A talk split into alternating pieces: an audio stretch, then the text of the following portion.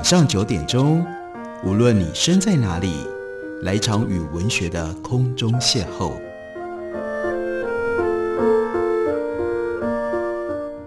杨照谈书，邀您一同遨游文学世界，认识古今中外的经典之作。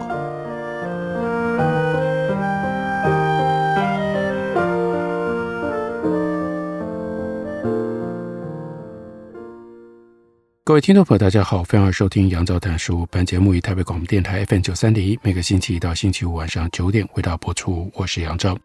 在今天的节目当中要为大家介绍的这本书，作者是古蒙人，书名叫做《司马库斯的呼唤》。这并不是一本新书，这其实是古蒙人他在过去一九八零年代到九零年代，他曾经写过的大批报道文学的作品。他从原来曾经出过的六本书里面。做出了这样的一个非常特别的回顾的选集，在这样的一个选集当中，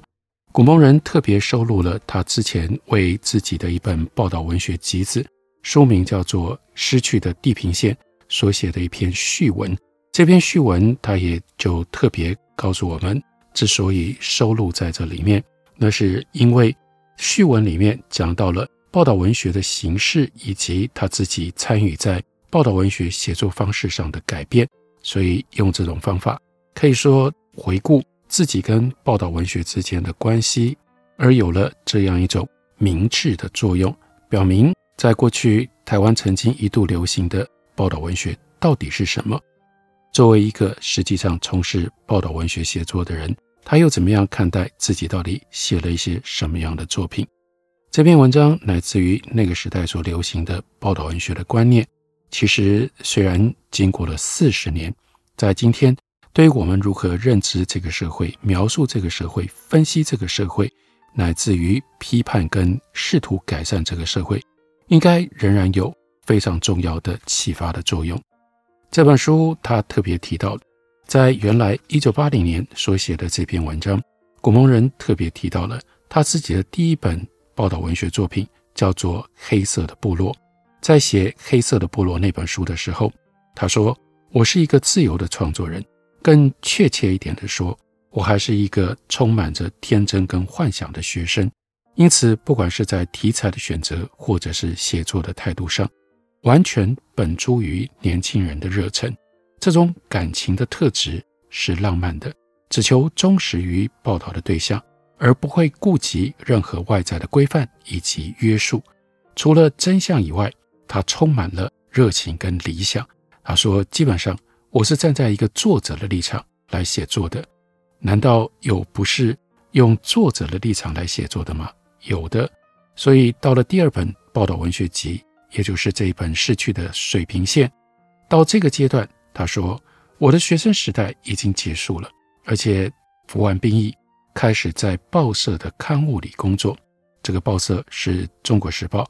那个刊物是《时报周刊》，而且那是那个时代非常风行、发行量非常大的周刊，所以他就说，这种工作的性质，大致仍然跟我以前在外面所做的采访是一样的。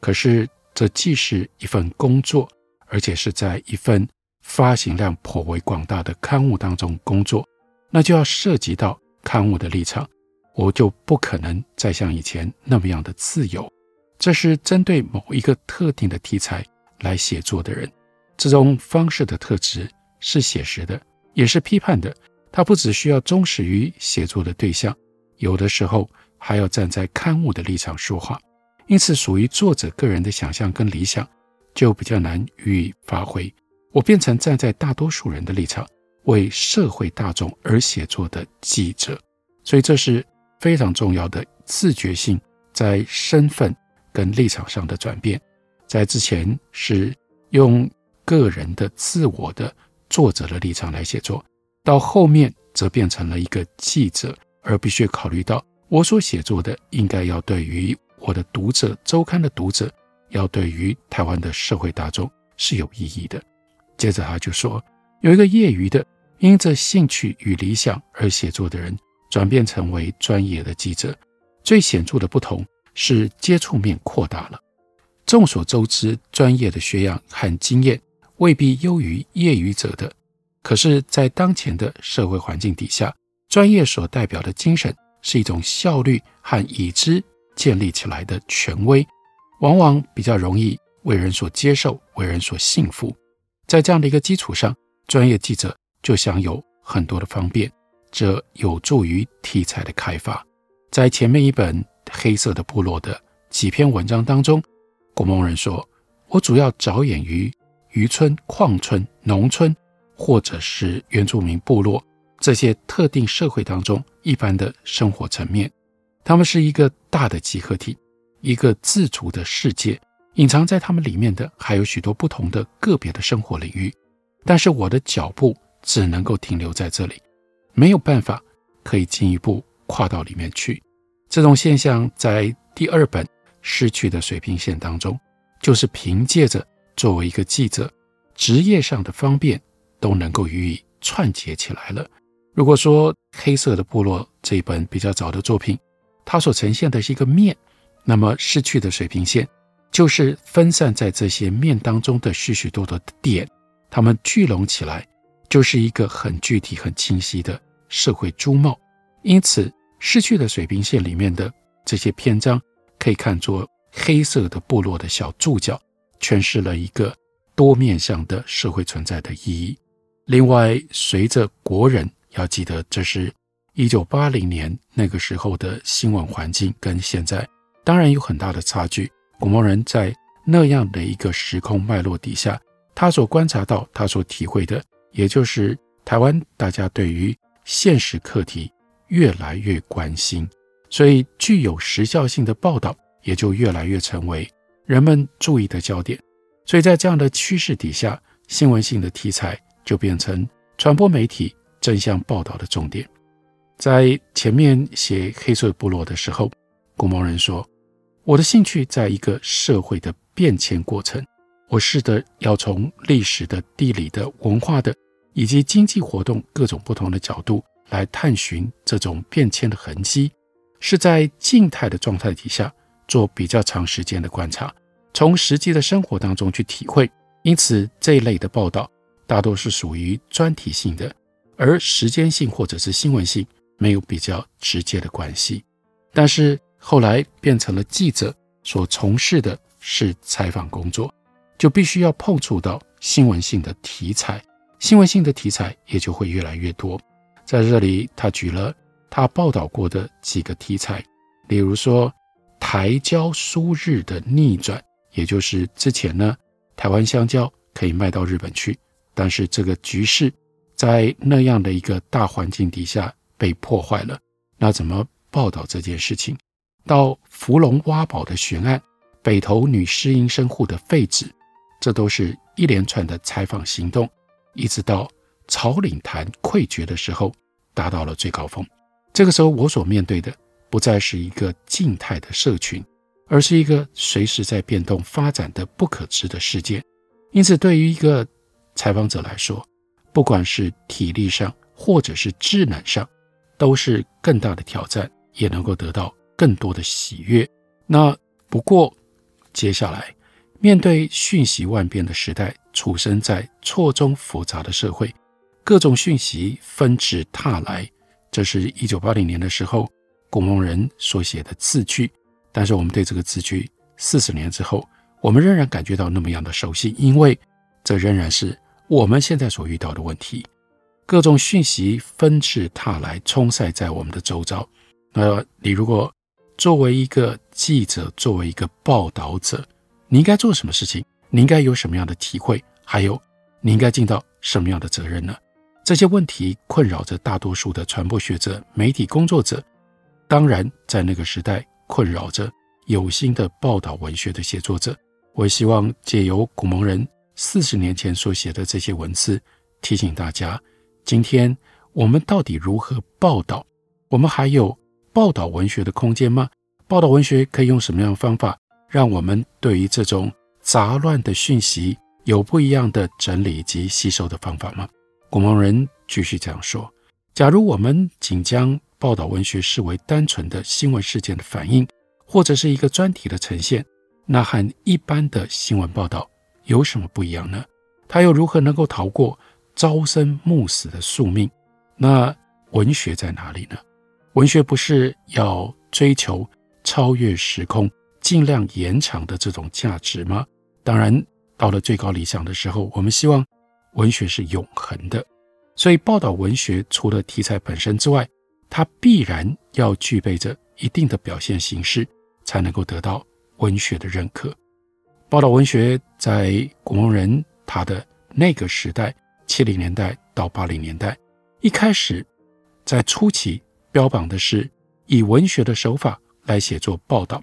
但是到了一九八零年，古蒙人就已经感觉到这种说法、这种观念是不够的，也缺乏充分的说服力。后来承袭了新闻写作的形式，就使得报道文学一直悬在散文和新闻的夹缝当中摆荡，成为一个奇妙的混合体。一方面，报道文学会在现实的事件当中找出路。另外一方面，却又陷入在散文的思维方式当中，感伤悼念，大发思古的幽情。面对这种尴尬的处境，一个写作者要如何掌握像报道文学这样的形式呢？诚然，一种文学类型的出现，是一个时代风尚的产物，也是无数的开创者经过了不断的熬炼试验所累积下来的成果。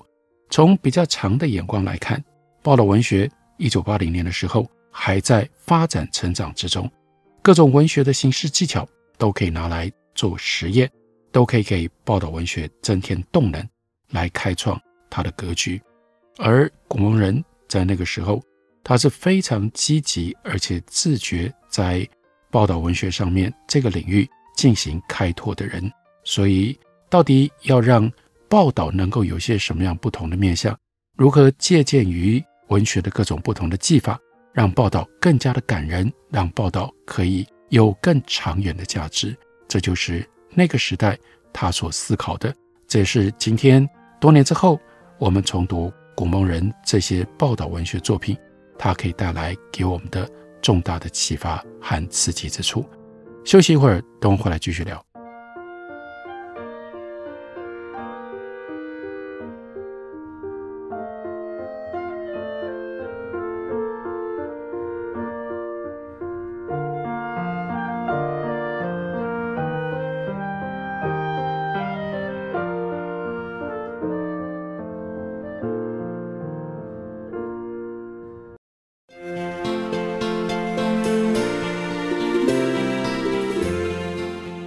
大家好，我是李千娜。台北的好声音尽在 FM 九三点一 AM 一一三四台北广播电台。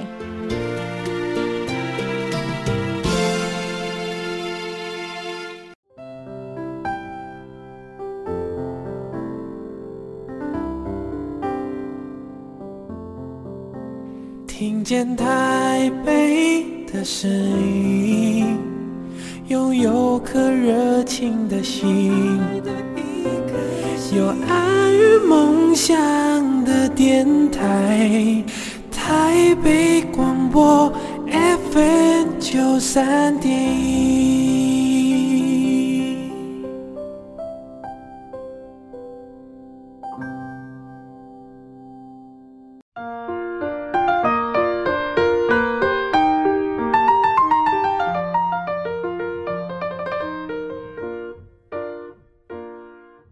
感谢您继续收听《杨照谈书》。本节目为台北广播电台 FM 九三点一，每个星期一到星期五晚上九点为大家播出到九点半。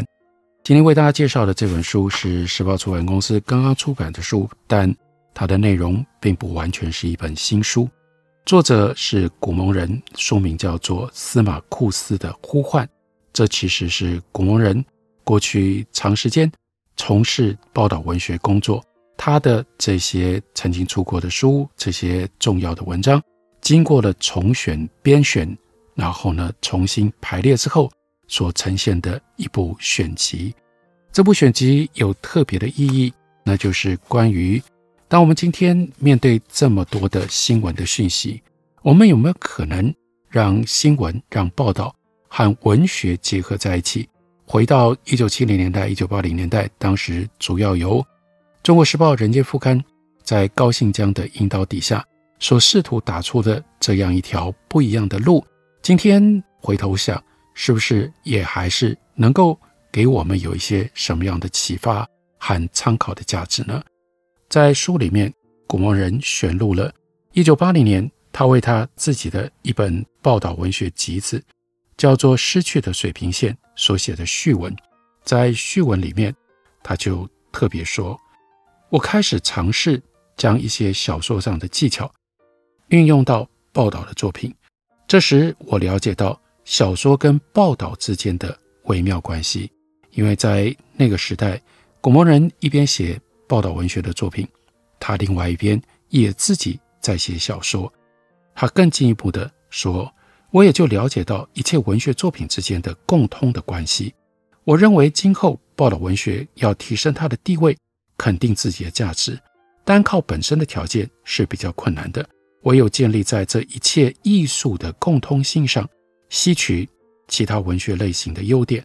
来发展自己的形式，从别处的经验当中修正更适合自己的传达方式，才能够产生更大的格局，跻身文学的殿堂。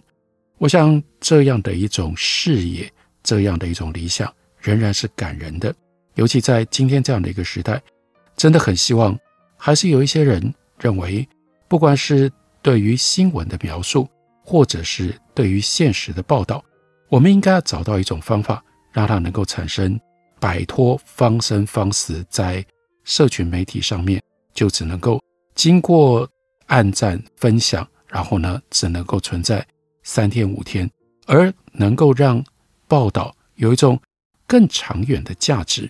这种更长远的价值如何创造？还有如何让人体会这种更长远的价值？因而从报道当中，从现实的新闻事件当中，能够有更深切的人生乃至于社会的体会，这是一个巨大的考验。不过，这个考验绝对值得我们认真的面对，把它当作是这样一个嘈杂混乱时代的一份挑战。然后看看我们能够找到什么样的答案，在思索摸索答案的过程当中，像古文人他曾经写过的这些文章，也许就可以产生借鉴的作用。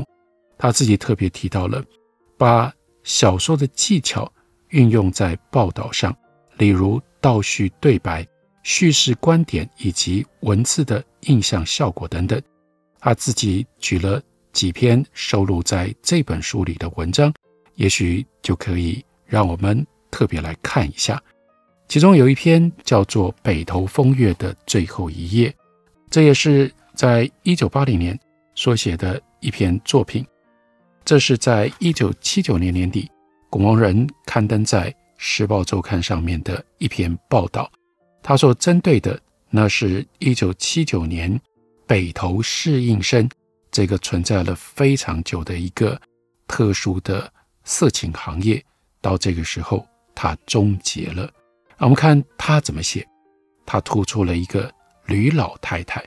用过午餐之后，吕老太太像往常一般，将吃过的碗筷洗净了，盖在水缸的木板架上。经年累月的洗刷，已经使得那块老旧的木板布满了深白的纹脉。三只白瓷碗孤零零地盖在那里。水亮的珐琅层上面映着窗外灰沉沉的天色。他习惯地抹一抹腰上系着蓝布围裙，抬起头来，细细的雨丝正在低矮的屋檐上若有若无地飘着。这个开头一点都不像新闻，一点都不像报道。即使是今天我们认为的叫深度报道，大概都不会用这种笔法来开头吧。然后他接着交代，这是民国六十八年十月三十一日的中午，所以这不是小说，这不是想象虚构，这是对于这一天一个社会跟人生的小角落的写实的描述。